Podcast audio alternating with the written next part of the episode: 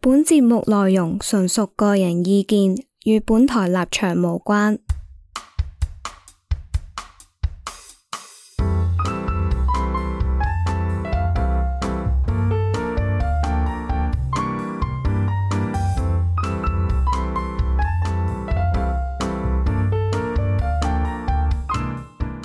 大家好，歡迎嚟麥田圈啊，Jack。喂，Martin，我係嘉欣，我係 Terry，我係 wing 係啦，我哋今集好齊人啊，即係難得齊晒喺度啊，除咗子華開子華。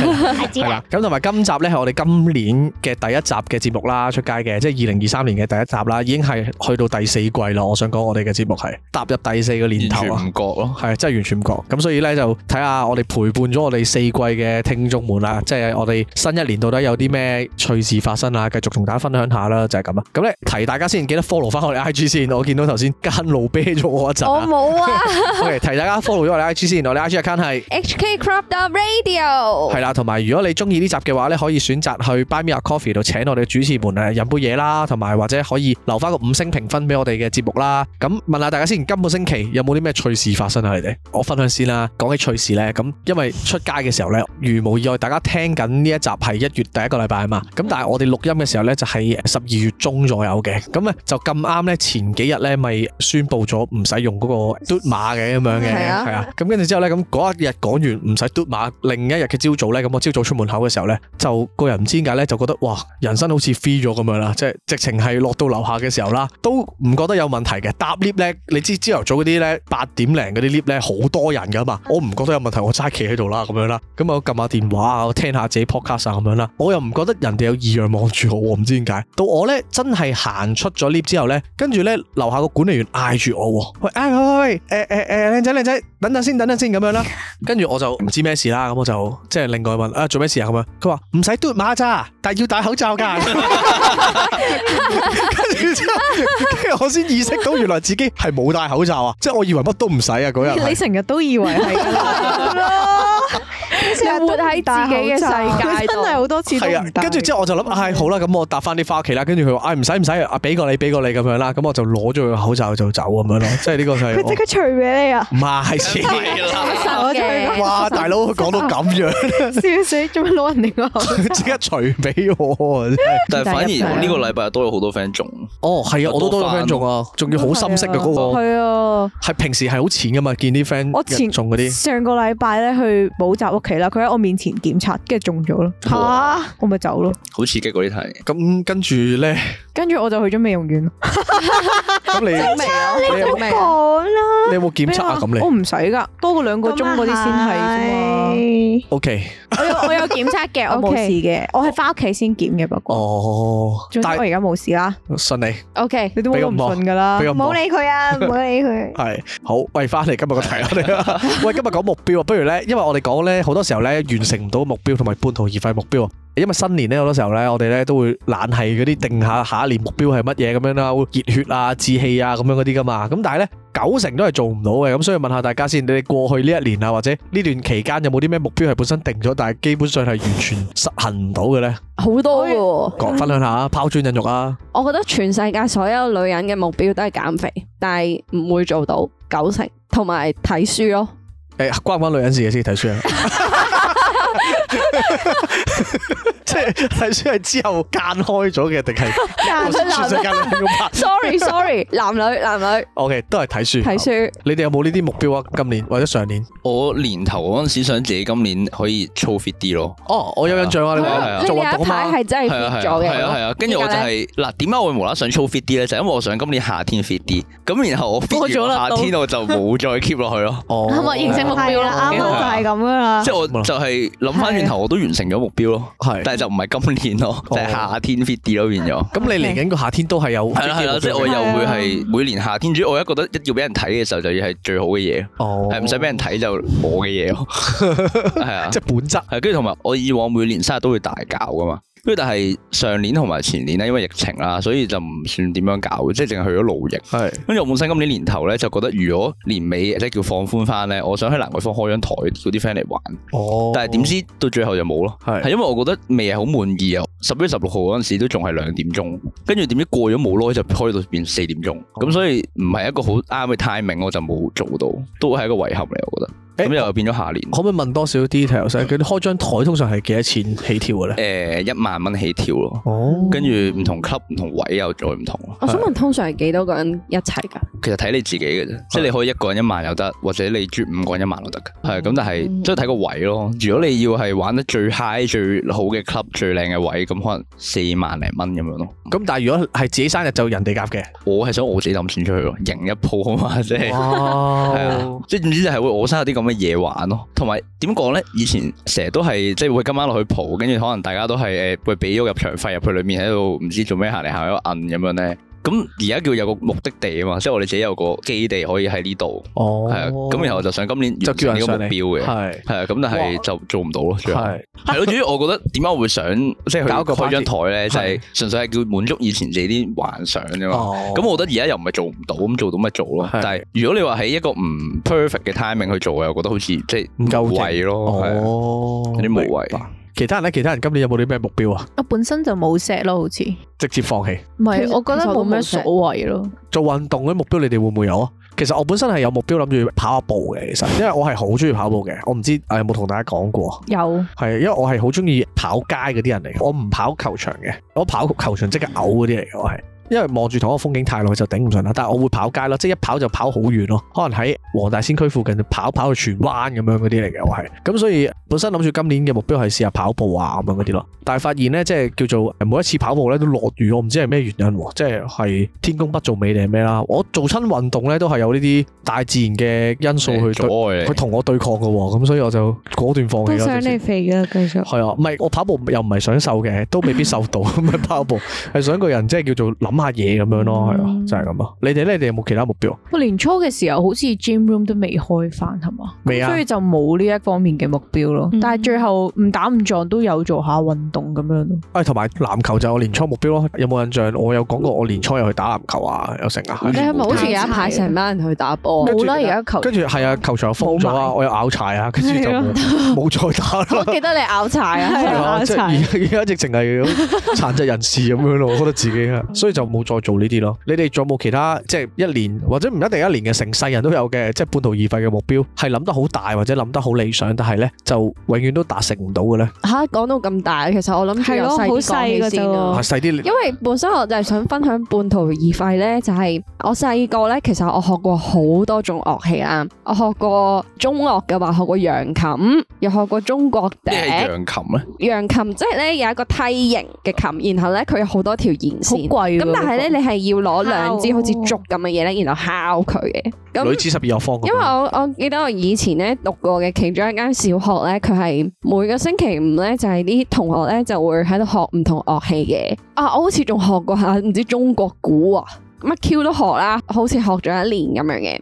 小學嘅時候又學過鋼琴啦，中學嘅時候咧又學過小提琴。總括而言啦，我好多種樂器咧，其實都係去到臨考試嘅時候咧，我就放棄。係因為我覺得去到考試嘅時候咧，我就會去到，即係我會有一個好強烈嘅感覺，就係我根本未中意到，我想付出好多去練，然後去面對呢個考試。咁跟住咧。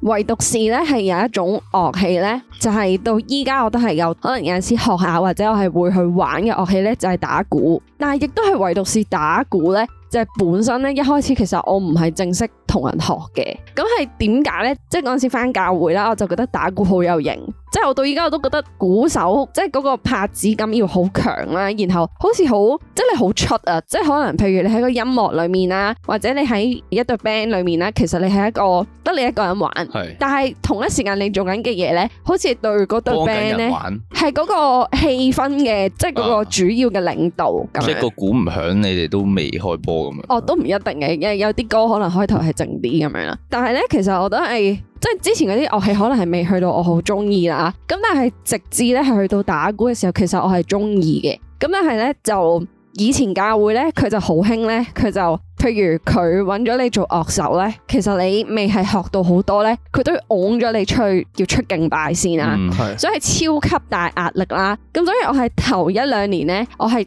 好唔想出去打鼓嘅。咁但係我就記得嗰陣時好好啦，就係、有一個類似我嘅師傅啦，即係雖然其實佢都唔係好正式教我，只不過佢係喺教會可能都打咗幾年，算係有啲經驗嘅鼓手咁樣，佢就教我點打咁啦。開頭好似係頭幾個月出嘅時候呢，佢都會喺我隔離嘅，咁佢就可能會提我，就可能喺邊度要點樣打咁樣啦。咁然後咧係去到誒、呃、後期啲係可能出咗一年啦。其實我就覺得每一次出我其實我都享受唔到啊，即係我覺得係好大壓力啦，超驚打錯啦，同埋可能有陣時我一甩或者一打錯咧，我就會覺得自己哎呀打得好差咁樣啦，所以係中間其實 keep 住有年幾嘅時間咧。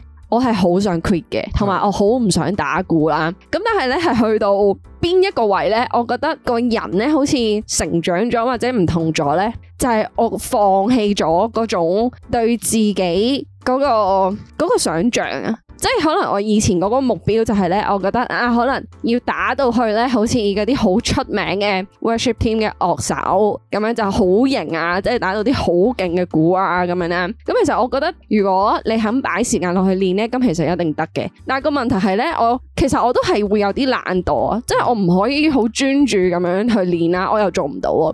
咁但係咧，我就係咧開始進入咗嗰個 don't give shit 嘅狀態，就係、你唔好俾太多目標自己。其實你想象中你想成為嗰啲人，你唔一定要成為佢哋咯。即係你就係喺你而家個階段，你有幾多你就打幾多。咁然後我就喺呢個狀態咧持續咗可能年幾咧。我就發覺反而比起以前咧打得好咗好多咯，即係我就喺即係譬如可能學樂器嘅過程裡面咧，我學到嘅嘢就係、其實我唔使要有目標咯，即係可能有啲人會覺得你要考級啦，即係香港好興噶嘛，即係可能由細到大你可能學琴，你就考八級或者考演奏級，你先覺得完成咗嗰樣嘢。但係你有冇發覺呢？就係、其實我見到身邊啲人呢，佢考完八級，佢都係唔識彈琴啊，哦，即係佢考級都係跟譜彈，佢只不過就係死練爛練，然後練完佢唔會再掂部琴咯，同埋佢唔係嗰啲，即係嗰啲人都唔係會特別享受音樂，或者你聽完啲歌你會識得彈嗰啲 chord 出嚟，或者你就會好容易彈到唔係咯。係啊，咁所以我就係、我學鼓，即係我依家係唯一一種仲會繼續嘅樂器，就係、即係我可能有陣時會學，但係純粹係我有興趣學嘅時候先學咯。所以我可能係隔六七八個月就突然間上一堂咁樣，哦，係啦六七八個月上一堂，平均啦。都都幾間 歇。哇，都係好我好間精歇啊！喎你個堂， 四十個鐘頭咁樣嗰啲，誒喂喂，你敲擊訓練營咁樣啊， 精讀班，即係上一個鐘嘅啫，上一個鐘嘅啫。哇，六個月一個鐘頭，好 intense，啊哇，六個月可能每六個月上一堂咁樣咯，你咁你個一年兩堂，係咯，一年即學係上兩堂，大概啦啊唔。係一年裏面點樣都會上咗四堂佢嘅，因為一期要俾四堂錢。咩？你想問咩啊？ 我計唔到想條數啫，暫時都仲係。咁佢一季但係喎，佢一季但係我想表達嘅就係、我去學鼓咧，就係、我的而且確我想喺技術上面咧係有唔同，我想學多啲新嘅嘢，即係喺我玩嘅時候或者用嘅時候，我可以比較少啲受嗰個限制啊，即係我唔想，即係譬如可能我想玩到嗰個效果，咁但係如果我唔識玩，即係我冇嗰個 concept，我就做唔到個效果嘛。係咁但係依家就係、即係譬如以前啲人話又係要考級啊，或者跟啲阿 Sir 咧，其實有陣時其實佢都會俾嗰啲考級譜嚟，但係我真係心諗唔好啊，其實我學樂器我真係唔想睇譜係，，你都想舒服啲，係啊係啊係啊。嗯所以我就係、我呢個過程，我就係覺得你唔好俾咁多框架自己啊，因為你一唔享受嗰樣嘢，你其實好難成功啊。我講起咧目標咧，我有個小目標咧，係即係呢一年從來冇完成過嘅，就係、我想去揼骨啊！斜嗰啲唔係傻嘅， 唉我都講唔到落去啦，講乜都唔啱啦，即刻。搞到聽眾真係以為係真啊！唔係誒想揼骨啊，即係咧成日覺得身體好酸軟啊，啊好唔舒服啊咁樣嗰啲咧，同埋咧想去嗰啲咧拍骨嗰啲，即係雖然未必你講係埋好先你講㗎埋，但係成日想去嗰啲咧，唔知俾人一下 lock 跟住之後咧就哇成個人高咗幾 cm 嗰啲啊！你驚唔驚？我可以幫你喎。哇，好似有啲驚喎。係咯，啊我想問你驚唔驚啊？嘅你係有學過嘅，你想要拍嗰下嘛？我可以幫你條腰拍咯。嗱，我想講咧，我 好幸福噶，我真係呢方面，我有個一齊做嘢嘅 partner 啦，佢係屋企三代祖傳做拍骨嘅。哇系！啊，然後佢平時就係佢間唔中要翻翻即係診所咁，即係嗰啲地方啦。佢老豆個堂口啦，跟住間唔中要翻去幫拖嘅。哦咁但係佢自己就冇做嘅，但係佢就識咯，因為由細到大俾人訓練出嚟。即係佢阿哥而家就係個堂主，係佢老豆就係上任堂主咁樣啦。我一攰就要揾佢拍噶，即係我話喂喂幫幫手幫幫手，跟住佢就哦哇好誒嚟啊正咁啊。啊然後佢又係唔會 say no 喎，係佢係雙魚座嘅男仔嚟嘅，佢喺呢件事上揾到滿足感啊。哇任何佢本身對你都誒，我哋有任啲何傾唔慕，係我哋任何一個人叫佢拍佢都 OK 噶。哇，系啊，跟住即係佢都係笑笑口咁樣咯，咯即係嗰啲咩诶，得啦得啦，唉得啦得啦，冇問題啦。佢有冇阿妹嗰啲啊诶，誒佢有個哥咯， ？OK，即係佢得佢兩兄弟同埋，誒同埋佢老豆咯。 喂，你考慮下啦，我幫你拍啊。哇，爽真係勁爽啊！你我求下你啊，你俾 我拍。你邊度要咧？诶，佢拍親我咧，我都係勁大聲嘅，即係譬如而家我哋張台咪呢個距離嘅，你喺我哋對面啊。嗯如果佢喺我後面拍緊我咧，你哋會聽到噶啦，哇啪咁樣勁大聲。因為我成日睇呢好啲爽片啊啊，我覺得好治愈啊，係啊其係實啊真係係。啊，我自己都覺得好自然。係啊，好似會即係所有嘢咬翻正咁樣啦。啊誒、我有問過佢嘅，我話其實咁樣成日趴咪唔係好，同埋我下下都咁大聲，其實咪唔好。佢話咩誒趴翻係將你本身嗰個骨歪咗，矯正翻去原本嗰個位。咁然後因為趴呢下咧，其實某程度有一瞬間係骨肉分離嘅嘛。佢話呢樣嘢咧就會令到你嗰個筋咧腫一兩日嘅。哦係咁，但係過咗呢兩日之後咧，哦佢就會係翻一個正確嘅位咯。哦 OK 係啊，咁所以佢話其實係正常嘅，同埋點解我會咁大聲咧？純粹係我自己嘅骨骼問題。佢話就唔係個個都咁大聲，同埋大細聲同你健康係冇乜關係嘅。關唔關啊可能你本身 OK 鈣質係誒缺乏係呢啲事？嗯，佢話係每個人個身體結構唔 同，又講佢咬咁即係牙啊係嘛？即係譬如可能 可能佢話誒，我同你條頸可能喺佢個手裏面個感覺都係拍同一個程度噶啦，但係我啲骨可能硬啲嘅就大聲啲哦咯，係啊你就冇咁大聲，但係其實一樣咯，佢個同埋堂口係難唔難 book 㗎，其實。唔難 book 噶，正常做緊生意咁樣㗎啊而堂口好似係 啊去啊，，我唔知點樣形容佢嗰間嘢啊診所會唔會？哦所係咯，我頭先咪診所咯， 所以堂口咪就好係正啦！我就係我就成日因為咧佢家拍佢啊係咧誒隻手一掂哦到我個膊頭，俾人點兩年咧拍嘅就哦可以話到我近期嘅問題嘅。佢佢話咩誒？喂，左邊攰啲喎。骨火喎，誒咁樣咩右邊係啊嗰啲啊喎，跟住呢期飲凍嘢喎，即係跟住又呢期飲凍嘢都摸到，係啊，跟住之後佢又會話咩誒？咁佢知你好多秘密喂㗎冇咯冇問題喎。喎，幾好喎，咁樣嗰啲咯，即係總之我每一日見到佢，我就會揾佢幫我搞一搞，但係我又唔係每天嘅，即係可能一個禮拜一兩鑊咁樣咯，都係好爽嘅，好但係幸福！啊！有呢啲 partner 真嗯啊嗯係超正。呢個就係呢一年成日都想去做咯，因為咧揾嚟揾去咧都揾唔到一啲咧叫做好似安全嘅地方啊。嗯因為咧我唔知上網睇成日有啲咩人拍拍啊、係啊頸椎移位啊、又成啊咁樣嗰啲噶嘛，咁好恐怖啊！我真係超級驚。咁但係又好似心思思想揾啲正正經經嘅去試一次咁樣咯。佢係真係 partner，係哇！食呢個字好笑。 ，your partner 喂你喂我你知唔知咧？不能誒説嗰啲明星咪有嗰啲歌迷會嘅，你知唔知陳展鵬個歌迷會叫咩？嚇有陳展鵬都有。我哋係啊你知唔知佢歌迷會叫咩名陳展鵬，俾我諗下嗱，即係先。譬如誒我知 p 誒 a n c a k 唔係嗱，Mira 嗰啲 fans 咪叫鏡粉嘅。 e 係麻雀英你鵬，哋估我開估，好啦，好笑。孔雀。但係點解你會自先睇下先？我好想知點解你會 雀知誒，巢我個 friend post story 咯，哦，係啊，係喺嗰啲咩誒食字嗰啲 IG 嗰我覺得啲，戇 Pancake 鳩咩性質啊？係啊？咪動物？係動物嘅麻英雞唔係唔係唔仔，係我開估啊，好啦，好笑，叫好朋友，哦，當啊然有我幫你好似自己嗰啲老友記、老友記係咁啊。，仲要好朋友仲要兩地好朋友，好嘔心啊！係啊，即係你明唔明佢住 TVB 啊嘛，即係佢好多內地粉絲啊 嘛。唉，真係好嘔心啊！朋友，喂，但係我想講，我今年我係呢啲塔仔姐姐按好咗我人生第一次腳咯。吓，你未係啊按過腳我㗎？從來未試過按腳咯，因為我成日揼骨啊，即係揼骨可以按腳噶嘛。正定邪先，正嘅， OK 係啊，係咪反應好快？有冇聽過一句說話叫做咩啊？只要你俾得 起錢，邪不能勝正嘅咧？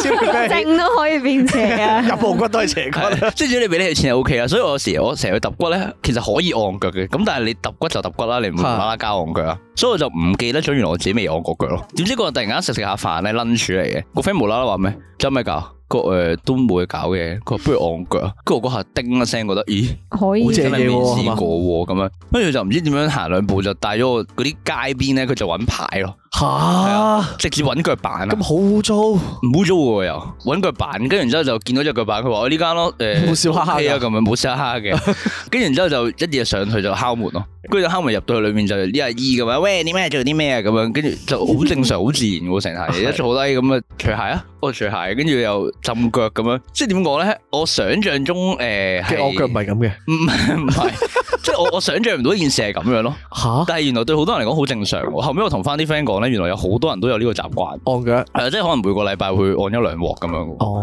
跟住因為我不斷去問下啲人啊嘛，我哋又發現原來我有 friend 有開按腳按蹼。腳鋪喎， 係啊，即係原來開按腳鋪都好正常嘅。原來系你試下咧，揾次咧上去嗰啲咧啊陌生嗰啲咧笑坐上，哈哈然之后咧佢話：喂，做咩啊？照舊 啊！睇下佢俾 咩服務你啊嘛。 嘛但我覺得係幾幾得意喎，因為咧我按緊啦，即係我同我兩個 friend，咁兩個阿姨嚟嘅，咁又有個阿姨咧就應該翻工啊，跟住然之後就一夜好烽火咁樣，一夜就嘭一嘢就開門衝入嚟，好明顯係啱啱起身嘅，即係個頭又好亂啊，啲衫又唔知點樣咁樣咧，就喂唔好意思唔好意思咁樣喎，跟住然之後嗰兩個阿姨就話咩？誒 OK OK 唔緊要，你慢慢咁，跟住誒點講咧？又擺低個買餸袋，跟住又成即係成小日常啊，跟住我又問佢哋話，其實你哋按腳即係叫做揾得多唔多啊？我話冇，你咪當一個按一個百零兩嚿水咯，咁樣咁即係對嗰啲阿姨嚟講，其實就係可能個老公翻工，個仔翻學，買完餸過嚟按幾個賺啲外快翻屋企。原來好正常嗰啲行嘢，係即係冇我當初諗到嗰啲咩按腳嗰啲，我當初覺得 就佢算諗乜嘢咧即？係就算我覺得係正按腳都好咧，我以前會覺得不全係係好似 Bico 嗰啲咁啊，即係點講呢即係有故事嘅人係啦係，我覺得係你好地地唔會按腳咯咁樣咯，但係原來唔係咯，原 來係好地地可以做按腳嘅，係啊不如我哋揾我哋揾次去哦，同埋真係唔求貴其嘅揀一喎，間。原來係百零蚊好啊好嘅啊喎，好啊！好啊，即係兩嚿水內就可以按嘅好啊咯，成粒鐘咁樣。係咯，我想講，你講起按腳咧，之前咧嗰啲出隊咧去唐樓嘅好鬼中意，跟住咧就係去咗間按腳噶啦，跟住我話我係勁辛苦，我已經行咗成日樓梯，我勁想坐低揾佢 幫我按。哦啊我哋可以試下，可以但我試係下勁撞上驚鐵去嗰啲人嚟嘅，跟住然之後頭嗰十分鐘我都喺度避嚟避去，係啊，即係我覺得哇哇唔得呢個唔得呢個咁樣咯，啊全部按中你嗰啲其實神有嘅，我啊其實舒服好多嘅。其實我都覺得成個腳輕咗嘅，你哋有冇按過腳啊？嗯有啊係真係輕咗好多嘅喎，即係健步如飛咁樣喎。但我真係啊好驚人哋搞我哋腳板嗯底，好痕啊！我覺得。得。冇，我純粹講話我揼筆係其實今年其實幾想，即係好佢啦，一拍陣間幫你佢啊。拍一次唔好啦，揼唔骨好同啦拍骨唔同真喎，㗎完全唔同。即係兩樣嘢我都想試下，因為唔敢試啊！我一直以嚟都過唔到自己嗰個叫做我咩但係揼心骨理我，關口啊！即係以前會同啲朋友翻大陸揼骨噶嘛。啊咁但係而家即係你唔會翻去啦。係咁我喺香港咧，我又唔想去啲好細嗰啲骨場，即係又係我嗰個感覺啦。你明唔骨長呢明啊？個字好似啊係啊係啊，即係又係嗰啲感覺咯係。差嘅，係覺得好似喂誒，好地地唔會去骨場咯，咁樣係即係有啲感覺。咁然後嗰日個 friend 又同我講話，我咁你去大場咪得咯。跟住我就覺得大場，香港有啲大嘅骨場嘅咩？咁原來有喎，咩誒尖沙咀嗰邊有啲咩東方中船咁樣，係啊即溫係莎水療係啊溫莎水療，即係總之大大間咁樣嘅。係跟住我就問佢誒正定邪啊，即係佢話唉打開門做生意，你要乜都有㗎啦。咁 樣即係佢話睇你要唔要咯。我我自己覺得咧，即係大陸嗰啲揼骨係真係正啲喎，即係哦唔係又喎又平啲原啦，來啊又平係平啲咯。又大但力係啲咁最後我係去咗又啊揼嘅，係啊咁咪正咯。咁我問佢，我話唔斜得唔得㗎？佢話你唔俾錢得唔得啊？ 係啊，佢話你唔俾錢唔會無啦啦有人斜 你㗎喎。除非你啊好靚啊仔啦，跟住然之後我話咁啊係咁樣咯，咁咪又去揼咗啦。你好有道理喎我。有同個阿姨傾偈，即係有好笑揼啊嘛，咁我咪撩佢傾偈咯。跟住佢話其實基本上香港骨場嗰啲阿姨都係大陸骨場嗰啲阿姨嚟嘅，你明唔明我講咩？我好啲啊！我唔即係同一堆人嚟嘅，其實佢哋係。係即係佢哋喺大陸誒，咪跨境落執法咪落嚟香港揼咯，係啊，然後可能佢住香港咧，落嚟香港揼咯，咁然後佢翻嗰邊，咁咪喺嗰邊揼咯，係即係其實佢係 freelance 曬嘅，佢哋係，哦即係總之就係有 job call 我啊咁樣咯，即係冇話邊個骨場啲技師好啲係喎，因為係同一堆人嚟嘅，即係佢哋會走嚟走去咯。即係嗰啲大公司嗰啲係啊亞太區行政總裁成日要飛嚟飛去咁誒嗰啲。點講咧？好似嗰啲炒散 咁啊，哦係啊係啊，即係有幾個蛇頭手下面跟住幾個咁樣咧，哦，即係總之個蛇頭 call 你邊度翻工你就邊度翻工咯。所以其實講起真係好想揼啊！係啊。啊，真係好想揼啊！因為其實對我嚟講咧，身體健康咧係一個目標嚟嘅，每年都即係唔知係咪年紀大咗啦，即係會開始 feel 到自己咧，一到冬天咧手腳冰冷啊，即係難以入睡啊。我唔知你哋有冇呢啲經歷啊？嗯咁、但係你就會想啊，好似會唔會係要嗯養生啲啊咁樣啊，對自己身體好啲啊咁樣咯。我早兩日去咗睇中醫，啊，唔係早兩日噶，早一個禮拜。因為我發覺自己真係好怕凍啊，廿度嘅時候我已經話哇真係好凍，我都係跟住啊跟住一到十五度嘅時候，我同啲 friend 講話哇唔得， 我攞羽絨啊我死噶啦， 真系死噶啦，跟住有啲 friend 同我講咩，會下個禮拜十度啊。嚇出街噶啦。你講堅 定講㗎，即係講真定講㗎，即係話堅啊！跟住我住住嗰度係特別凍嘅，跟住又低兩度八 度，我全副武裝上都搞唔掂，啊跟住我就覺得唔掂啦，係就由根源搞起嘅，根源係我嘛，哦跟住我就去補一補啦，諗即系住要。正氣啲係嘅。啊係啊，然後我就去睇中醫，然後連飲咗三劑藥咯，跟住我覺得佢真係亂咗個人，不過咧睇中醫真係要小心啲咯，因為咧我之前咧我媽去即係都係啲正牌嘅中藥嘅藥房啦，跟住就即係攞咗啲藥攞嚟調理身體啦。之後咧佢就開始唔知個肝有事定唔知點樣，但係應該係即係草藥中毒咁上下嘅嘢。係癲係啊，但係嗰間嘢已經係商場入邊嘅藥房，咩中醫有嗰啲咩水銀入藥噶嘛？我哦唔知啊。哇總之我覺得好恐怖啊。其實中藥係好剛烈㗎，呢個係另外一個話題嚟。即係你諗下，誒、中藥可以落仔喎。哦，係啊，即係其實佢係可以做到任何嘢嘅。所以啲人成日話咩誒中藥冇咁快見效，其實唔係咯，純粹係佢想慢慢見效咯。如果佢想即刻見效嘅時候都做到。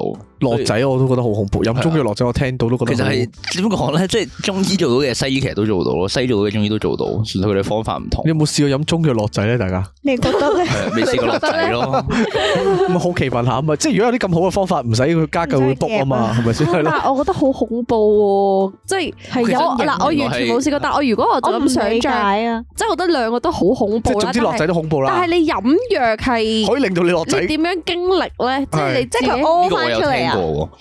誒，總之係一劑好寒好寒嘅藥咯。係啊哦跟住然之後你就會自然流產喎，即係你會好痛、好痛、好痛，痛完之後就會變咗一大堆好濃嘅血水，即係勁多 M 咁樣流出嚟。係啊我覺得我唔想。不過新年就留你講啦，喜慶哦啊！我哋嘅目標都係 向翻正面 發展啊係目，OK，標啊，係咪？係目標啊。目標係咩啊？咁咁你哋以你以前細個咧，會唔會每年都定啲咩特別目標俾自己 嘅？有啊！我而家唔係以前細個，我每一年都要定立一個目標，但係我要成為全屋企最高嘅 人，但係呢個係完成咗未啊？呢個係夢想嚟我嘅，仲係全屋企最矮嗰個咯。 O K，嗱，我已經有飲奶 啦，同埋我有跳繩咯，冇用㗎。噶啦，其實你都大個噶啦。我有拉筋咯，同埋冇，用㗎所以我就會得閒就會同我媽咪度高，即係我媽咧喺度 hea 我，跟住之後就話係喎，好似真係高咗喎，得啦得啦，你最高啦咁樣咯。你有咁冇我就發會覺覺近得呢三年你都冇任何進展啊？唔係啊，我真係高咗啊！佢係近呢十年。 唔係啊，我中學畢業先開始高㗎。哇！咁你本身好矮下喎， 係啊，我本身好矮㗎，真 係。其他人咧，其他人有冇啲咩目標喂，啊？我覺得佢如果都作講得幾啱啊！即係咧，其實有啲係夢想，有啲係目標咯。係即係高呢個係你嘅夢想 咯，你應該搞翻清楚。 O K，好。唔係超越咗夢想噶啦，其實都已經哦妄想，妄想妄想。 高真係。如果真係下下都可以目標係高，其實呢個世界唔會有矮嘅 人。但我唔係高好多啫喎，我想高翻三四先。我都想啦， 其實老實 講，要得先得 我㗎都想，係咯。有邊個唔想啊？但係呢個唔會係我嘅目標 咯。你打沉咗佢咯，但唔係啊，唔係啊，你今年想高幾多 cm 啊？今年唔高啊，算啦。咪即係嚟緊呢一年，二三年我唔高啦。乜做緊啲乜嘢？呢個名變咗兒童台，突然之間 誒，其他人啦，問下大家啦，你哋啊，即係有冇啲好深刻嘅半途而廢經歷嘅咧？其實即係如果你誒哋啱啱嘉欣講話呢個學樂器啦，我都係咧學樂器咧係從來都冇成功過噶。你學過咩啊？我係小學木同笛隊咯，誒，我都係小學冇同你校隊嚟㗎。 係啊校隊啊，我係參加過校際㗎。我都參加過啊。哇，原來有啲咁嘅嘢。跟住有啊但係即係個結果唔係咁好 啦，因為我音樂真係好好唔正得。面啊，咁樣 講。跟住咧， 我好細個嘅時候有學過琴啦，但係應該半年都唔知有冇咁樣，跟住就放棄咗啦。跟住我中學嘅時候咧，又有學過吉他啦，跟住又係一年，跟住就放棄咗啦。跟住後尾咧，前嗰排即係上年咧，即係啱啱嗰年咧，好得閒啦，咁就諗住誒你有學琴。啦，跟住之後咧，我又放棄咗啦。啊即係我覺得咧，音樂呢個議題咧係我嘅 bug 嚟嘅，我真係唔係好識啦。同埋咧，我未有真係好想、好想、好想學識嗰樣嘢，去到我可以忍受佢帶嚟嘅嗯痛苦同埋練習啊。係啦，所以我真係唔得啊，半途而廢啊呢個。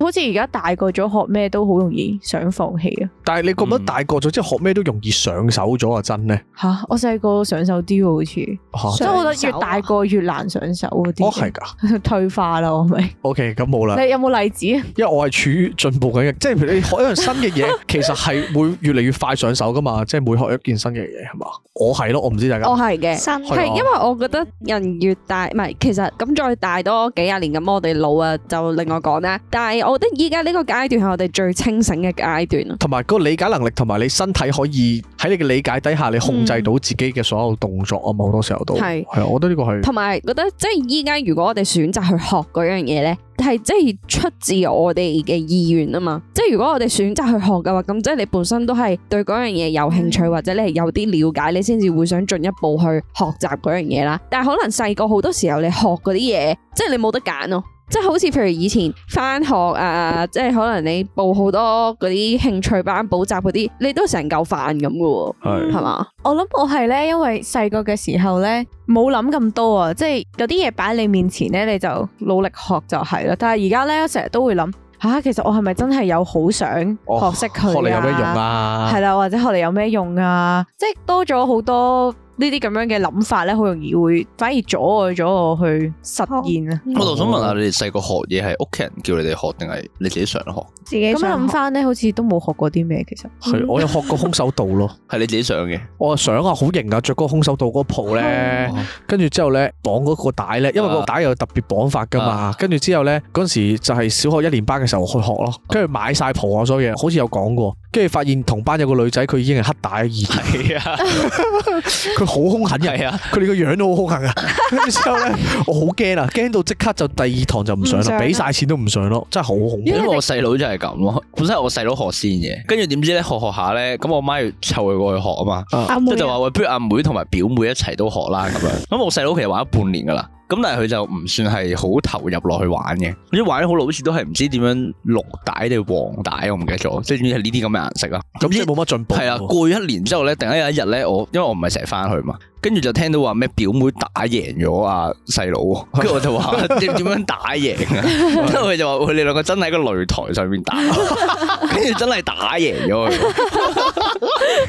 好幾過慘癮啊喎！講起呢個咧，我覺得好唔公平嘅就係玩呢啲運動咧。啊其實體格咧佔嘅因素好高噶。喂，我想講咧，有個密友咧，佢咧嘅投稿咧係話咧年頭話要減肥，結果出咗鋪。我哋又唔中意行街，一出街就係食，而家仲肥過舊年咁樣 喎。冇所謂啦。我都係咯，我幾 勁啊開心咪喎。得咯。因為好多女仔其實佢減肥目標就係出鋪啊嘛，係咪先？但係佢係未減肥嘅狀態底下已經搞得掂咯喎，咁所以咁佢都佢可能本身都唔係好肥咯，嗯我諗下未減肥都溝到仔啦。係咯係咯，咁所以都咁唔使減咯係咯，唔使減啊。因為我你減肥有啲咩啊？我年頭目標減肥，但我而家已經係着 S 碼嘅。收皮，欺騙咗自己。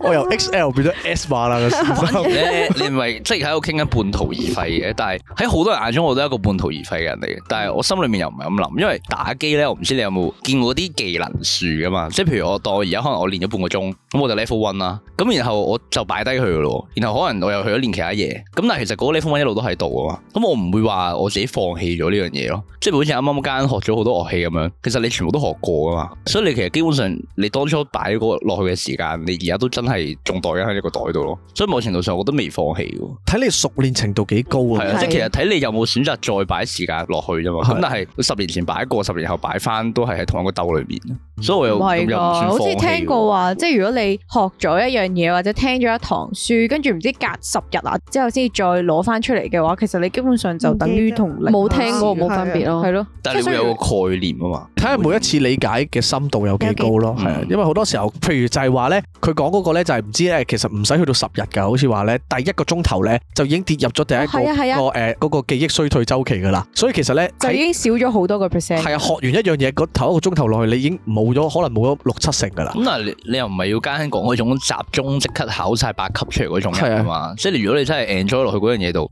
咁就唔有啲一定要肌肉記憶咯好記得㗎。就好似踩單車咁樣咯，咁踩單車就真係學極都即係唔使點學㗎噶咯。係咯我冇學過踩單車，你哋有冇學過踩單車？即係好似 wakeboard 咁樣咧。wakeboard 我頭一兩次都起唔到水，跟住到第三次其實我都唔係好記得第一兩次做過啲乜，咁但係第三次就真係起到水。咁樣講咧，咁咁順我突然間發覺我好認真去學嘅嘢咧，大部分都失敗嘅，但係咧冇學過嘅嘢咧，大部分都就上咗手。係咪無心插柳柳成係啊，即係我細個嘅時候咧，要學跳舞啦，我完全跳唔到，手腳唔協調咁樣啦。跟住咧，運動方面淨係學過游水，而我最廢嘅運動應該就係游水咯。唔知點解游極都唔唔係好游到咁樣啦。但係咧，譬如你話溜冰咁樣咧，我係一踩上去咧就架下架下咁樣行到，下下下就已經溜到咯喎，係完全冇學過啦，突然之間就識咗。跟住或者打拳咁樣啦。我完全唔係諗住以一個學成嘅心態去學啦，純粹諗住揈下手手腳腳咁樣。但係點樣為之學成啊？即係打得贏，唔係即係你，譬 如譬如啱啱講話目標咁樣，即係學一套拳唔係我嘅目標咯，純粹諗住過去揈下，但係又意外地會學得好快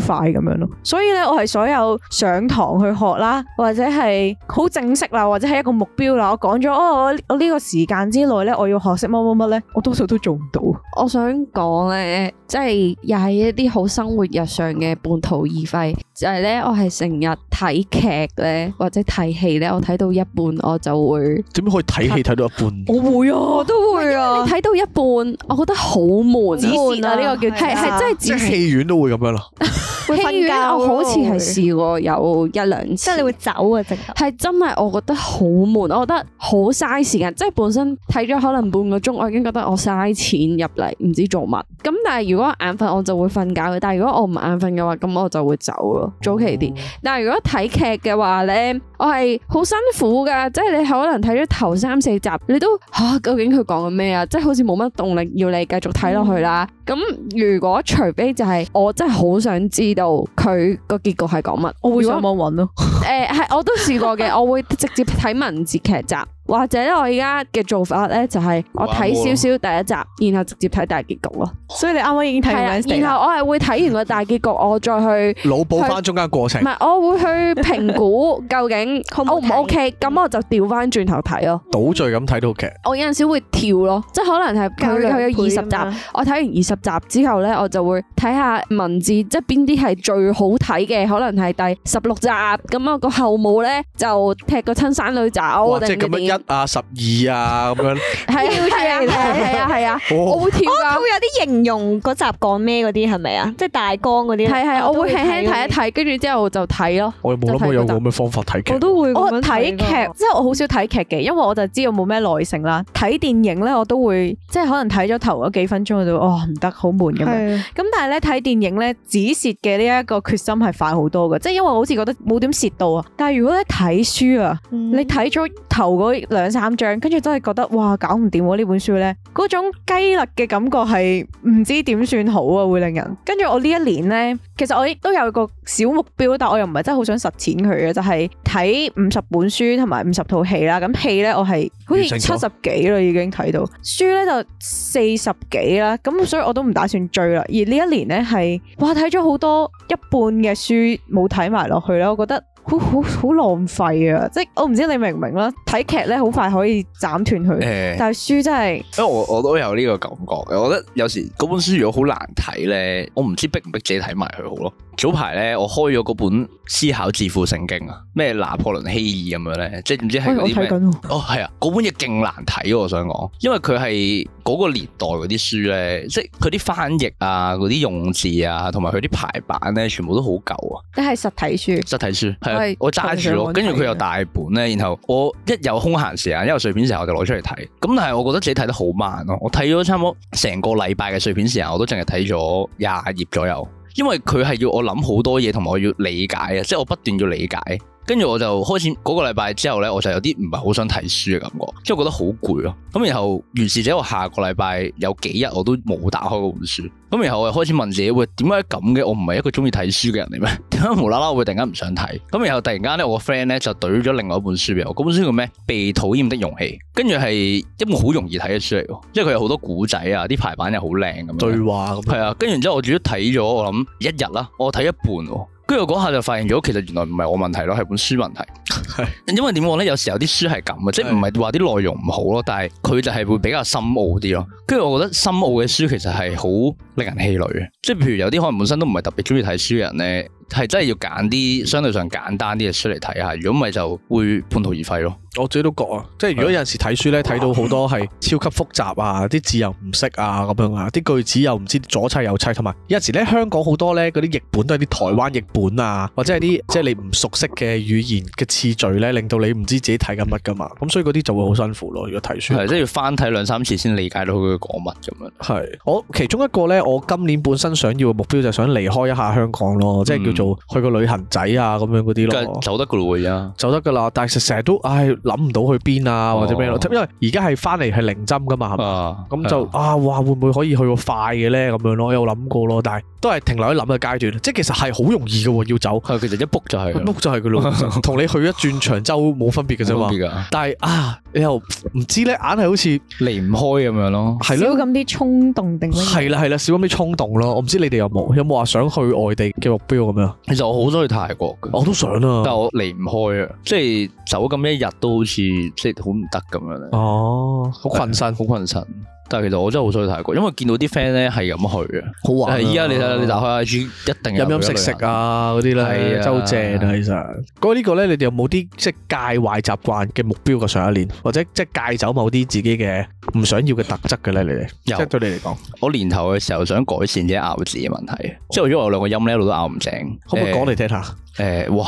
係咯，我都係咁諗嗰個嘅，咩唔講嘅。黐線咯，呢兩個字咯，一聽就聽得出噶。咩話講多次黐字哦係咪啊？黐線咯，哦，黐同線係係就係呢兩個音啦。係咪因為你你咬合咬嘅係啊時咬候啊，係啦唔埋啊，即係你誒上顎下顎，我覺得係慣咗咯，即係由細到大都係咁。其他音咪冇乜嘢嘅，係呢兩個音咯。想練咯，然後啲人同我講話就係叫我咬嗰個木塞，木係咬木塞練，但係唔 regular 咯，唔自律咯，係間哇唔都好中咬尷咯。尬係嘅。啊，一你個真係有咬我㗎，有咬㗎，哦我有個木塞擺咗喺床頭啊，但係即係好核突喎！咬嘅咋，口水木塞係啦，啊，唔得好核突唔啊。係咁，我係工具嚟啊嘛。跟 住誒，一個一核突嘅就個一個月咬一兩下咁樣咯。咁但係其實係要好持之以恆㗎嘛。一個月捱一兩啊！你同嘉欣嗰個古班咁係啊樣，係啊，六個月上一堂。呢就唔係話特別練到咯。因為點講咧，我覺得佢唔係話真係好影響我嘅，但係佢可以令到我精益求精咯。未去到咁需要啊！成日都係啊，因為我我知道如果如果我改埋呢個問題嘅話咧，咁係會好好咯。哦咁但係如果我冇改，又好似都冇乜特別啊咁樣咯。因為譬如有啲人可能我聽過啲朋友咁樣講啦，佢話可能佢懶音好勁嘅，咁啲人會話喂佢懶音真係好勁啊，唔想聽佢講嘢。咁可能有啲人係直頭係喂直頭黐你筋咁樣啦，咁啲人又會話喂喂你整整佢啦，教教佢。咁但係我呢個問題係大家都會聽得出嘅，即係你一同我傾偈你就會聽得出噶啦。但係問題又未去到嚴重到要指出嚟，咁所以冇乜人會提嘅。咁但係你話我知唔知有呢個問題嘅？由細到大都知道嘅。咁但係一路都冇的起心肝去改善咯。但係我就覺得，如果我想將件事做到最好嘅話，我係要改咗呢個問題去。我自己都有兩個咧，其實本身係好想每一年都想快快做嘅。第一就係箍牙啦，因為咧趁仲有得戴口罩嘅時候咧，啊快箍咗佢咧，好係似係好着數嘛。冇噶啦，你依家酷應該講唔而切家箍應該講唔食啊，但係係都啊好想即刻箍個牙先即啦。似啊味啦係。啦，第二就係咧，因為我咧左眼咧，之前咧我好細個打波嘅時候俾人刮花啊過隻左眼啊啦，咁所以佢而家有少少問題就係佢會好似嗰啲叫咩懶惰眼，係咪點樣咁形容啊？誒即係佢有陣時會啲對焦或者所有哦，嘅即事情係佢會懶佢咗個角嘅度。會歪咗啲咁。係啦，咁跟住之後咧，我已經買咗好多咧嗰啲封眼嗰啊，啲你我唔知你哋有冇見過，有啲咧係用嚟封住隻眼，等你去重新鍛鍊嗰隻眼噶嘛。咁我買咗一盒啦已經，但係咧我每次都唔成功嘅原因咧係因為咧我真係有試喎，咁咧我係咧試過朝頭早屋企啦，梳洗完之後啦，跟住諗住咁樣出街喎，我仲要顛到，咁 pirate 咁樣，係啊，因為佢白色㗎，仲要好肉酸㗎，即黑係色啦，係都買。我揾唔到黑色啊，因為啲三 M 嗰啲咧。不如我哋幫你喺上面畫公仔，畫隻眼喺上面。哇！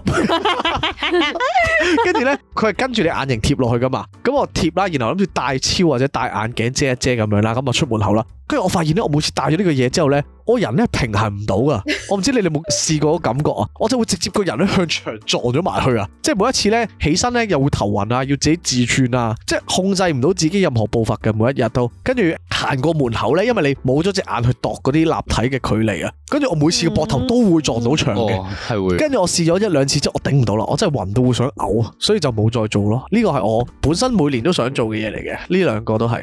想清走自己嘅小問題咯，即係想令自己變得好啲咯。我都有一個想建立嘅習慣，多數就搞搞下就冇做到啦，就係、搭車唔好坐同埋行樓梯咯，即係可以行就唔好搭 lift，跟住可以企就唔好坐啦。但係咧，可能你住可緊能樓一個的話禮拜，唔係啊，都唔會係嗰個意思啊，即係譬如即係街嗰度有啲天扶手橋電梯啊即係唔好懶惰係啦係啦係啦，即係唔係要自己行上去自己屋企嗰我啲係啊。我係不嬲都行樓梯嗰啲人嚟嘅，跟住成日啲 friend 就拉我，佢話你傻啊，做乜唔搭 lift 啊？佢話吓點樣搭 lift 啊？我有時係即係點講好咧，用意志堅持咗一個禮拜之後咧，就覺得算啦，其實我都有做運動咁緊要啦，咁樣跟住就會繼續坐咯。哦同埋有陣時咧坐咧唔係因為懶啊，係唔想掂到啲人啊，哦即係你企咧啲人就係咁逼過嚟咁樣，唔知想點，我覺得 Wing Wing 其實佢係好唔中意人類嘅，做咩突然間先唔發覺係啊嘅？你你之前 你之前話咩搭地鐵又好唔中意啲人掂你啊，跟住好正常噶，唔係咩？唔係啊，但係你你嗰種厭惡咧係即係靈魂上啊，你係直從情本好質上去係好本質嫌上棄一種生物啊， 係啊係啊係啊，好嫌棄呢個物種啊，係啊，即係你係好想撻隻手指係死晒啊！呢啲人係嘛，係啊，寫一半咯。 一半好好多啊，九成咯。九成係啊係咯，咁我哋都嚟到呢度先啦。喂，今集我哋講嘅題目係半途而廢，咁所以 咧，我哋唔錄啦我哋嘅節目都 係咁啊樣我哋半啊途而啦，廢直接向呢個取態發展啦。OK，大家等下星期聽下集啦，拜拜。拜好，轉頭見啊，唔好意思啊。好，啊咁所我以咧，我覺得我哋好似冇乜點樣講到好多啲好真係半途而廢係因為嘅。我唔係一個半途而廢嘅人，我根本就唔會定立目標，因啊為我覺得有陣時咧啲目標咧係唔係終極咯，嗯目標唔係終極目標啊，係佢只係一個過程啊，即係譬如咧。我有一段時間可能會同自己講啊，今日咧要飲到幾多支大水咁樣，跟住飲飲下已經變咗我嘅習慣咯。我根本就唔需要再去量佢，嗯我都已經飲夠啦。哦咁其實就冇咗呢一個繼續實踐個目標嘅需要。咁而家就算我譬如我一日飲唔到兩支都好啦，咁我已經可能飲咗支半，即係不知不覺地飲咗足夠嘅水啦。咁其實就已經唔需要再有呢一個目標去行。我覺得有時定目標係一個動作嚟嘅，即係係佢咯 command 咯，即係譬如你嚟緊係因為想飲多啲水，所以你就定點嘅飲幾支大水。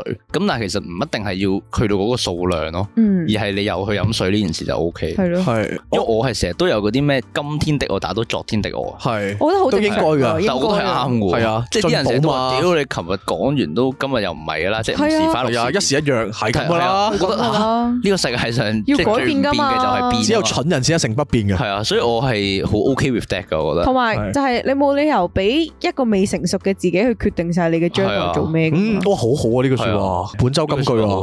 多謝 promo，多謝。 p o 係啊多謝，好好啊！呢句说話真係，尤其我哋成日咧好早早就下晒決定啊，為自己人生好蠢啊！我覺得呢件事，因為你一真係要行出嚟，你先知道其實你自己應該點行。我我想講啊，我小學啊，小一嘅時候，每個人都要寫我的志願啦，跟住仲要再整自己件衫，跟住上台行 catwalk 咁樣。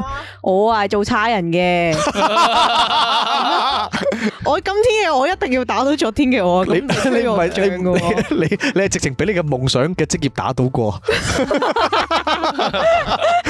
俾昨天打到咗我今天啊！ 俾 俾你嘅昨天 催淚彈打到 過。唉，係咯，唔係我同埋我覺得咧，譬如咧有陣時咧，我自己有一啲小目標嘅，即係嗰啲目標就係譬如點樣優雅地生活啊，即係呢個係我對我嚟講係小目標，但係咧好難啊，即係咧有陣時咧每日出門口咧，好似想自己咧。執整多啲啊，或者令到自己咧出門口之前咧已經話俾人知啊，我今日嘅談吐要好紳士啊嘅，你有啲咁樣嘅目標？我有噶，我有噶， 每日都會噶，我對住發嘅，嗯，我今日要新事，啊我最多出門口嘅目標就係我今日搭地鐵唔好鬧人咁樣咯，我都係喎，同埋係誒，同埋即係如唔果好遇到啲賤人我我咯。嗰日係特別想做一個有氣質嘅人咧，就係、譬如上落車嗰啲咧，一定會有啲人逼嚟逼去咧，係我都會 OK，你先我。會講唔該咯，或者同我司機係加一講。嚟㗎， 係即係我有陣時會有咯，即係呢啲目標就係希望自己每日都過得優雅咯，如果你咁講，我今年都有一個，就係、你上網睇咧天蝎座咧，多數啲人都會係沉默寡言啊嘛。咁但係我就不嬲都唔係一個沉默寡言嘅人嚟嘅。跟住我今年年頭就俾個小目標自己，就係、我想慢慢學識變得沉默寡言咯。啊，跟住我希望，我想未來嘅形象就係我會聆聽大於説話咯。呢個係一個成熟嘅過渡嚟嘅，因為好多時候我哋都真係先講嘢先，尤其你聽我哋節目我知我哋淨係講嘢嘅啫嘛，啊係我我哋冇交流過㗎，我哋我哋各自各自嘅 我喺各自屋企錄完之後砌埋條聲嘅啫。 所以我我都覺得係嘅，其實有啲目標咧，未必係一定話叫做要點樣去完成，或者點樣去終結咗個目標咯，而係你每日過成點，其實都係一個好簡單，即係定個目標俾自己嘅一個方法咯。係嗯啊，補充多少少咯，我目標本身係二零二二年唔講粗口咯。 冇可能做到啊！收咗皮啊！即刻係啊！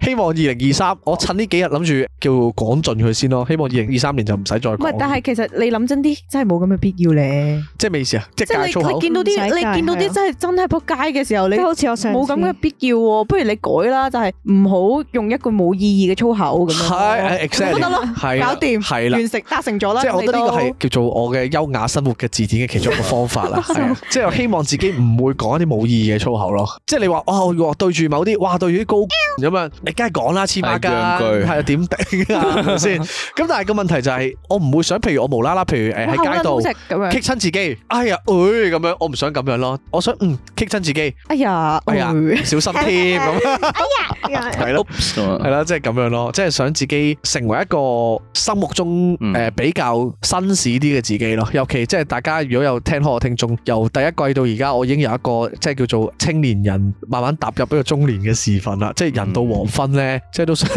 係咪有套咩殺出個黃昏嗰啲啊 friend 啦？有套戲叫係。謝言即係人到黃昏咧，都想自己即係活得比較典雅啲啊，嗯比較温文爾雅啲啊，咁、樣咯，同埋可以着得落誒細碼嘅衫咯，呀，你完成咗啦呢個目 係啊，標。冇錯，就係、咁。我我嗰日都睇咗條片咧，佢話人點解成日做啲嘢會半途而廢，即係又或者誒做做下突然間就唔做咧，就因為你偏離咗自己嗰個 identity 啊。佢話誒每個人咧去到某個階段咧，你就會俾一個自我肯定自己，即係你會話俾自己聽，我係一個咁嘅人咯。咁但係呢樣嘢係要 update 嘅，即係如果你好耐都冇 update 嘅話咧，可能你而家已經唔係一個咁嘅人啦，或者你嚟緊已經唔係想做一個咁嘅人啦，但係你心裏面嗰個潛意識都仲係 identity 係我係一個咁嘅人咧。咁當你同呢樣嘢越行越遠嘅時候咧，就會好遠離咗你本身，就令到你覺得自己唔係做一啲自己想做嘅嘢，咁所以就會打交。於是乎就要不斷更新自己 identity 咯。係咁，我覺得我上年同今年都的確唔同好多，即係起碼咧，我覺得我上年都仲係一個好貪玩嘅人咧，但我今年我發覺自己而家已經唔貪玩喎。以前係我有個，但你啱啱先話想開張台喎，但係唔係嗰種玩所以嘅佢冇咯，感佢覺啊冇做到咯。係啦係啦，我想冇做到咯。即係以前我有一個自信嘅莫名嘅自信啦，就係、只要我喺一個地方，然後我好投入地玩得好開心咧，咁我相信嗰啲人會中意嗰個模樣嘅我。咁但係而家問心俾我去翻一個咁嘅場合嗰度玩啊，你問我係咪中意咧？我發覺，咦，我而家唔中意咯。即係我而家真係中意可能會大家坐低飲杯嘢，或者啜下啜茶又好乜都好，即係傾下偈。我而家中意跌拖多過狂歡啊！咁我嗰陣時問自己一個問題就係、我唔中意係咪代表我唔能夠？跟住我諗咗勁耐啊，呢我諗咗成個月咯。嗯即係我覺得我唔中意唔代表我唔能夠啊。但係後來我又覺得，喂，原來唔係喎，有一樣嘢你唔中意，但係你繼續做咧，其實有機會真係唔能夠。係。跟住我就接受 咗咯。呢個我都覺得係幾複雜嘅一個位咯係，啊即係譬如我自己啦，我係傾向比較喜歡一個知性啲嘅自己嘅係，但係咧我成日咧都要喺唔同嘅場合咧要扮戇鳩啊，定係我我哋其實可講咗粗能口咯喎又。哦，sorry，呢個呢個係一個所以定係我係真戇鳩，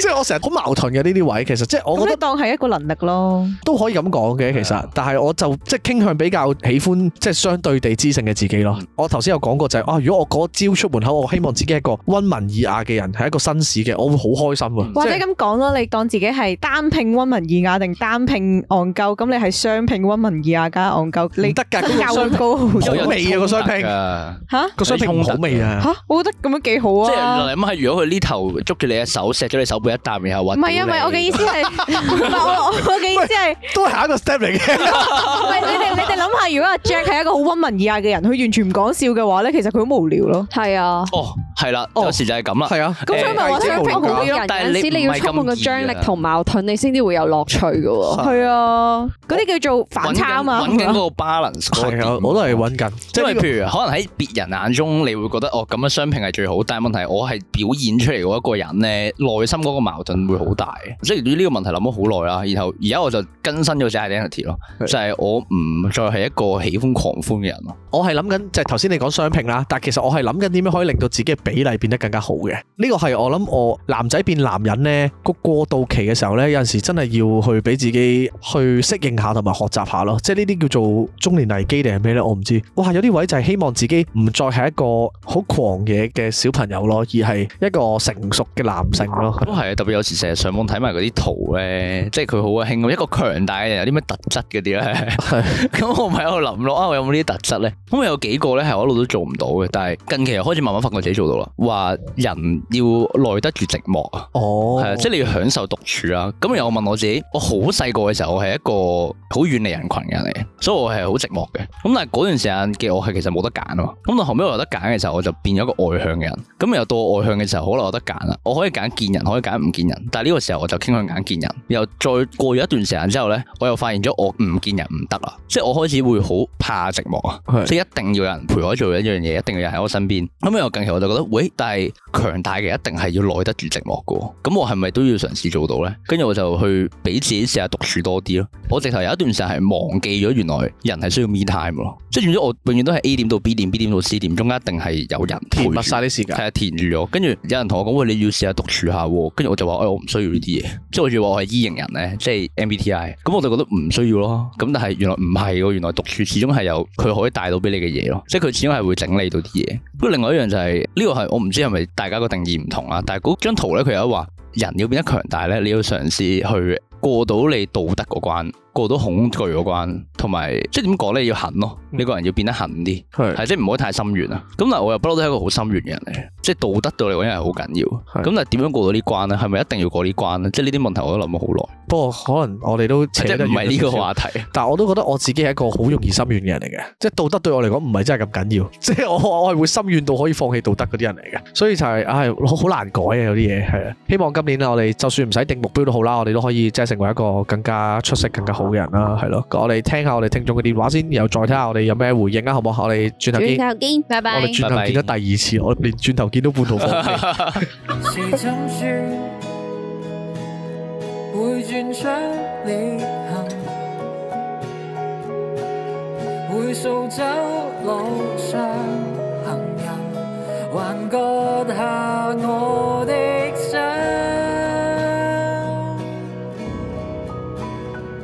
時針轉到世界劇增，還要撞爛每寸護蔭，走不了，兜圈始終軟禁。當我轉到。逼我轉到，要我衝跌破頭殼，也要我衝。啱啱聽緊嘅係莊正嘅列。广告時間，講個好消息俾各位麥友聽，我哋嘅 Buy Me a Coffee 已經開通咗啦。如果中意呢一集又想支持下我哋嘅話，歡迎撳下面條 link，請我哋嘅主持們飲杯咖啡。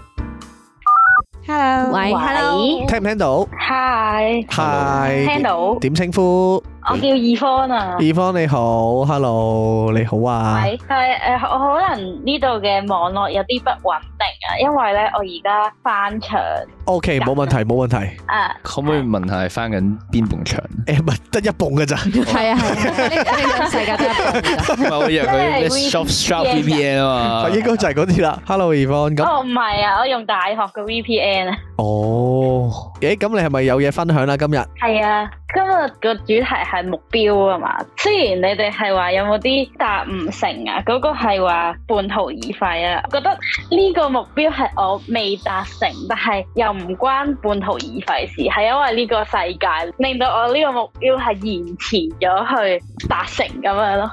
我要介紹翻自己先係咪？我係一個單車嘅運動員啊。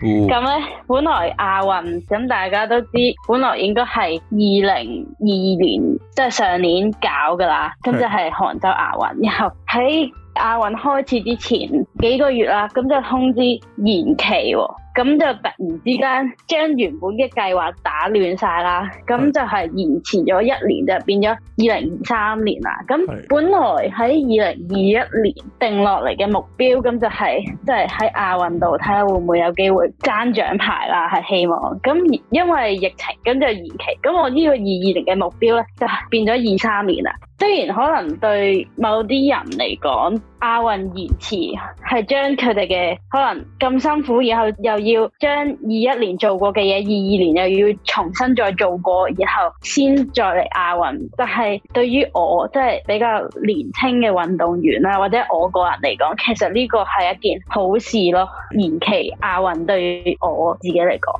因為咧，其實我只係全職咗三年啦，咁今年係已經全職咗三年啦。咁但係好多嘢對我嚟講咧，都係啱啱起步啦。即係亞運，其實對於上年嘅我真係有啲遙遠嘅。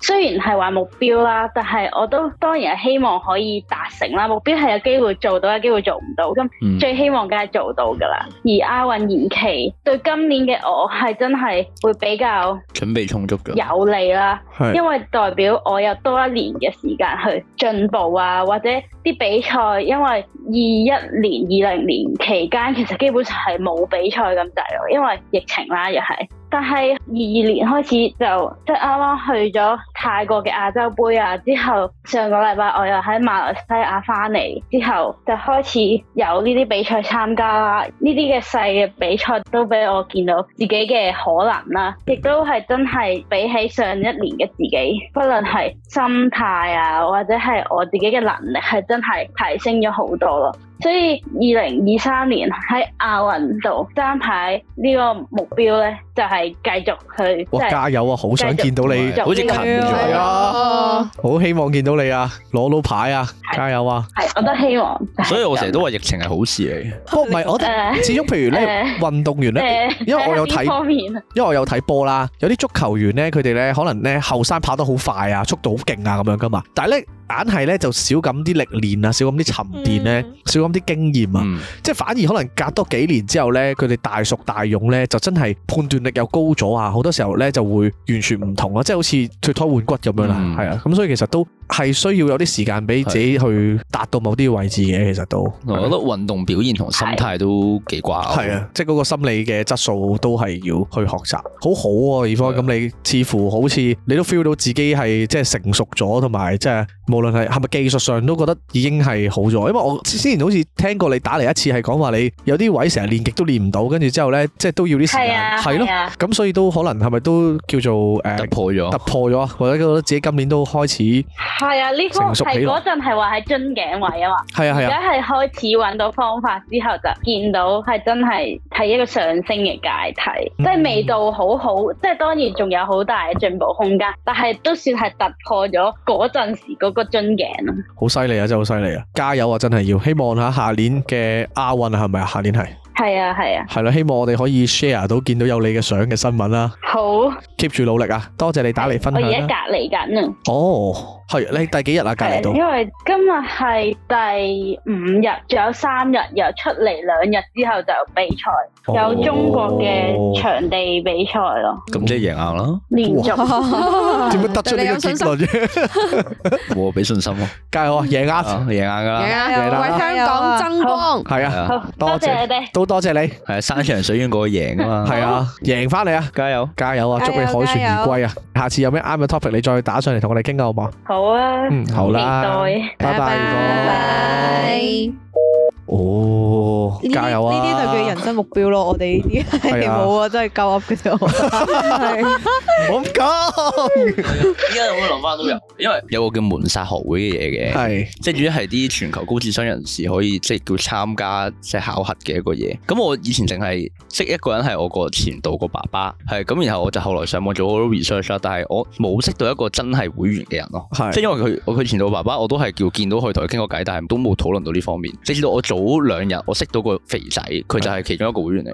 佢同我講話佢細個都做過同我一樣嗰啲測驗嘅，佢話佢智商得一百二十一，咁但係佢都 pass 咗。誒佢仲要同我講話佢覺得好簡單，但係嗱呢個肥仔大有來頭喎。 係誒細個玩嗰個跑 online，睇人玩過。誒跑拉有外掛噶嘛，跟住跑拉嗰個外掛係月費制嘅，即係總之你每個月俾錢就 keep 住都去 update，然後你就用外掛都要月費㗎。係啊係啊，其實好多外掛都係月費嘅，跟住嗰個外掛就佢寫嘅，係啊，跟住然之後佢話基本上各大遊戲好多外掛都係出自佢手筆噶咯，跟住佢係喺美國嗰邊一啲大學咧，成個然後攞咗獎，佢攞獎嗰個 project 咧就係破解咗 Google 一啲嘢，跟住然之後最後 Google 俾錢買翻佢哋呢個 project 翻嚟喎，跟住佢係去到全世界所有國家都會歡迎佢入籍嗰啲人咯，咁然後而家就翻咗嚟香港，就喺唔知邊間大學嗰度做緊嗰啲客席講師啊。係一個咁勁嘅人，但係佢主要佢就俾信心我，佢同我講話咩？喂，其實以我同你嘅相處，我話俾你知，其實你考係入硬嘅。佢話仲有兩次機會嘅咩？係咯，有兩次啊。但係我就反而係我覺得，喂，得兩次機會，哦，即係我就有啲覺得係咪要準備多啲？但係考完第一次咪知咩係料啊，咯。即係佢又同我講話咩？屌，其實 I Q 都唔撚會升 㗎啦，係啊。你準備多次都冇用㗎。所以我其實你幾時考都得嘅喎，跟住佢話咩我都得，你一定得啦。跟住我就人哋俾到信心我，但係我好似我自己未準備好咁嘅感覺咯。但係你一日唔考，其實你係嘥咗啊兩次機會㗎喎。未咯，係啊。係咯係咯。所以我諗我定嘅目標就係我想下年考到咯，係虛榮嚟。 佢話冇啊，佢話考完之後其實純粹多咗個會員編號，同埋可以 join 啲嘢咯，但係佢都冇 join，但係真係幾有趣。呢個就係你下年嘅目標。嗯，佢真係一個幾得意嘅人嚟，我覺得同佢傾偈係大開眼界嘅，好多嘢都。做咩事啊？我叫咗佢打嚟，而家打嚟啦。啊咁突然，哦我哋即刻聽下個聽眾 電話。喂，hello， Hello，係晚上好，點稱呼啊？晚上好，我叫賢漢，賢學你好，係咪有嘢想分大家啊享？好，係啦，咁我就想分享下，因為今日係講半途而廢啊嘛。雖然我覺得自己好似冇乜特別多啲故事咁，但係都想有少少嘢想分享咧。咁我嗰陣時即係我考 DSE 嗰排咧，咁即係正常嚟講，你都會好憧憬考完 DSE 嗰刻咧，咁你有幾個月時間去做唔同嘅嘢啦。因為你考 DSE 嗰排你係專注讀書咯，咁到我考緊嗰陣時，我會可能 set 好多目標，即係推動自己啊！即係你考緊 DSE 嘅時候，你會幻想好多你考完 DSE 你瘋狂做唔同嘅嘢啊！即係你唔使直接讀書，跟住我 set 咗勁多目標。咁但係到最尾我考完 DSE 啊，咁我就即係想自己去做啊！咁例如誒、呃我一開頭我係好想去學唱歌啊，或者係我想更加進修自己嘅英文啦。咁因為我覺得英文好重要啦。咁但係最後咧，我考完 DSE 嗰排啦，咁發現個事實咧就係、即係我呢個唔算係半途而廢，咁但係我覺得係直接冇做到，因為我發現自己係冇錢去學啦。 因為即係你有時間咁，但係你冇錢去學啊，因為嗰陣時即係可能屋企冇咁多經濟能力啊，同埋自己揾唔到 part time，即係想補習咁，但係。因為你考完嗰排未有成績，就揾唔到錢，咁同埋又唔想做其他 part time，同埋另一樣嘢就真係有開始過諗住做嘅，咁就係第一個就係可能增肥同埋做下運動啊，因為我本身係一個好瘦嘅人啦，啊即係會過瘦啦，咁但係考 DSE 嗰塊你就會好多藉口就係唔想做啦，你專注讀書啦，咁考完嗰刻啦，咁我就瘋狂喺 YouTube 嗰度睇下啲人哋點樣分享啦。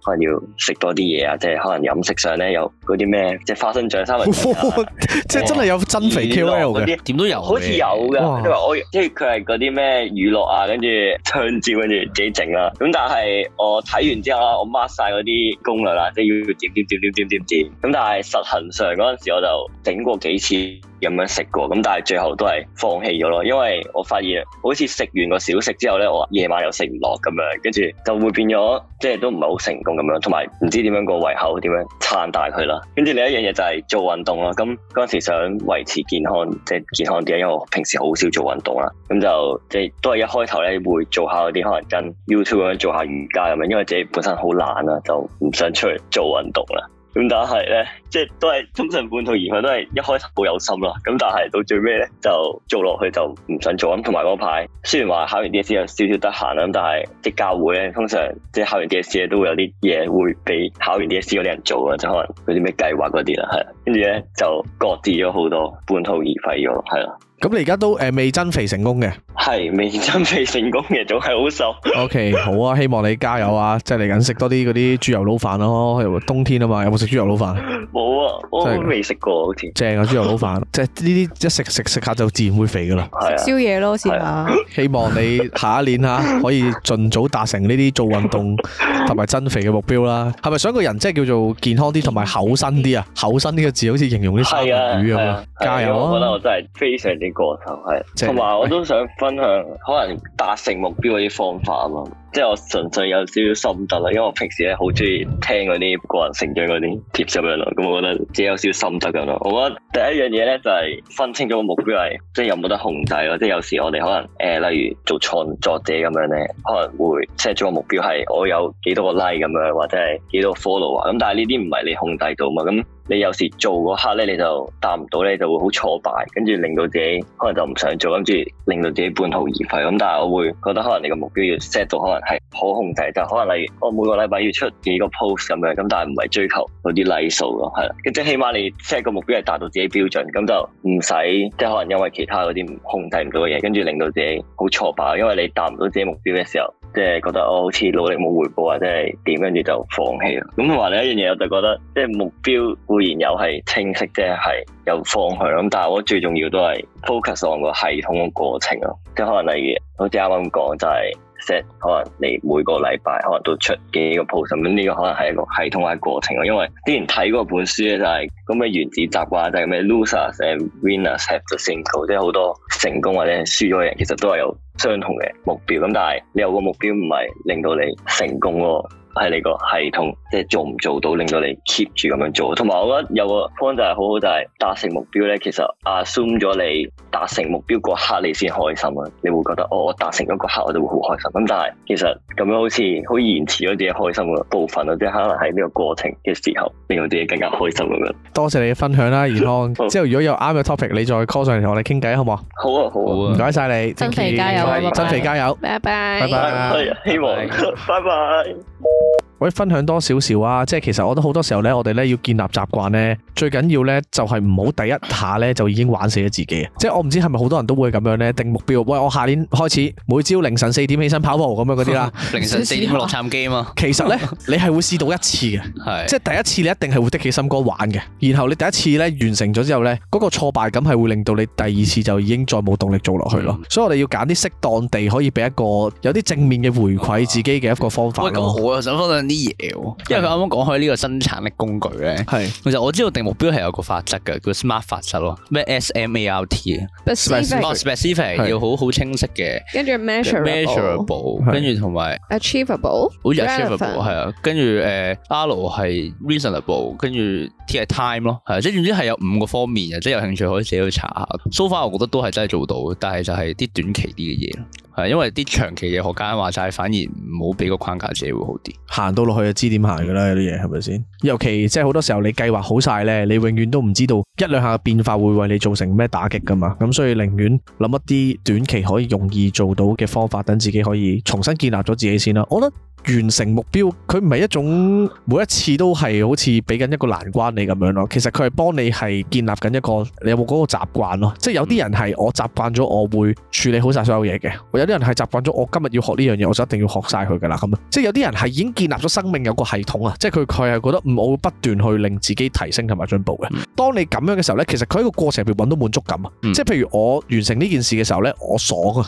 即係我知道我每一次再完成呢嗰個爽呢，帶俾我個爽呢，就係令到我變成一個完全唔同嘅人啦。咁但係有啲人係唔覺噶嘛，因為你半途而廢就係你未達到嗰個目標，就係去到令自己真正見到自己改變啊，然後就放棄嘅話呢，你就發覺永遠自己都係 level one 咯，即係你啊游水有 level one，跟住跳舞有 level one，學樂器有 level one 咁樣咯，就所以你永遠都揾唔到滿足感，同埋永遠都係有半途而廢嘅藉口，因為你會覺得哦咁、做乜都係 level one 嘅啦咁樣，但其實你好似闖關咁嘛，你去咗 level two 咧，你好難跌翻落去 level one 嘅好多時候都，即係當你自己即係建立咗某程度上嘅知識或者某程度上嘅技能之後呢，你好難去翻一個零嘅階段啊，即係好難歸零得到，咁你先至知道原來嗰個你學習緊同埋建立緊嘅過程啊，定立目標嘅過程係幫自己豐富緊自己唔同嘅點數咯，即係逐樣點滿晒自己咯。咁所以即係要點到自己升 level 先至，再去做其他目標先至係即係幾緊要嘅做法咯。嗯係啊、我哋今集都去到咁上下啦，咁我哋下集再同大家傾過啦。下集就係已經係二零二三年嘅第二個星期啦。咁趁而家第一個星期咧，都同大家講聲新年快樂先 啦，嗯新年快樂， Happy New Year 啊新年快樂啊，是但啦， 好冇動力啊！其實老實講啦，呢幾年其實捱得到啊，即係能夠生存得到啊，已經係好幸運嘅事咁，所以希望下年有啲開心嘢發生啦，或者希望嚟緊呢一年大家都可以正面啲、積極啲去面對啦。我哋有咩我哋下個禮拜再傾過啦，下集見，拜拜。拜拜。